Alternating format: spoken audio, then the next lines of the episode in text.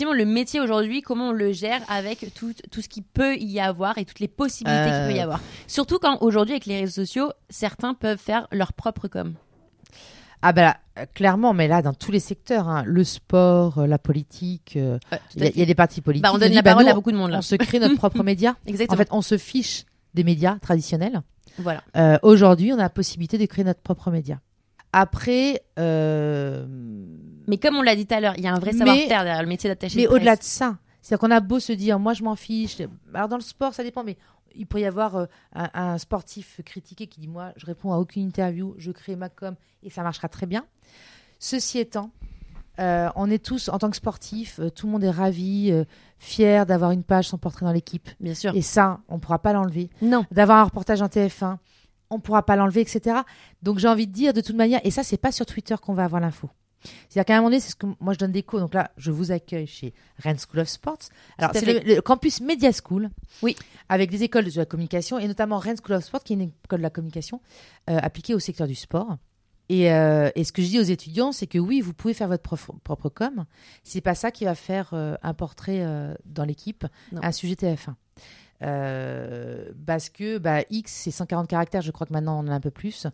Vous voyez mon niveau, je suis plus du tout sur Twitter parce que voilà, c'est Et limité. je ne fais pas du résultat sportif. Je suis pas organisateur de courses et, et, et j'en reviendrai. Mais ce que je suis là, Mathieu Claveau, on n'est pas sur le, on est, on a décidé de pas être sur Twitter. Ça nous sert absolument à rien.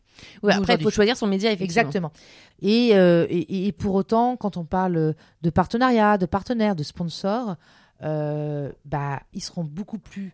Finalement, c'est beaucoup plus facile de valoriser euh, une belle parution, une très belle parution, quand même. Et notamment le print, comme dit le print, c'est mort.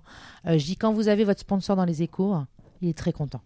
Oui. Quand vous avez votre sportif dans l'équipe ou l'équipe mag, il est très content. Parce que, parce que Quand vous avez votre événement c'est tourné dans business. TF1, est très content.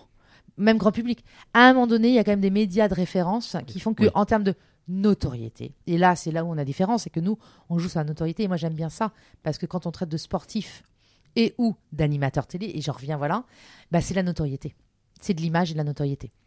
C'est Et- sûr que oui, finalement, comme tu dis, euh, l'équipe et TF1, bon, je prends deux exemples, Oui, reste, mais ou d'autres, hein, voilà, mais reste quand même des Deux références. grands, euh, malgré l'explosion des médias sociaux. 2, hein, euh, Malgré les médias sociaux qui explosent, ça reste quand même des médias de référence. Il y a pas...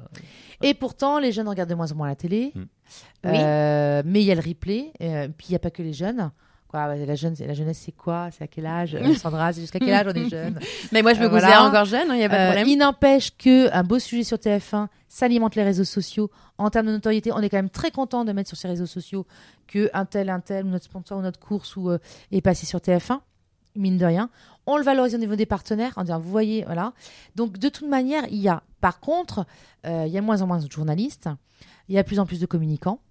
Euh, plus en plus de communicants qui ne connaissent pas le métier des relations presse, mais qui vont en faire. Donc, ils vont envoyer leur communiqué d'abord sur euh, Facebook, Twitter, Instagram, et puis après envoyer par mail et par relancer les journalistes. C'est des méthodologies, euh, et on est dans l'humain.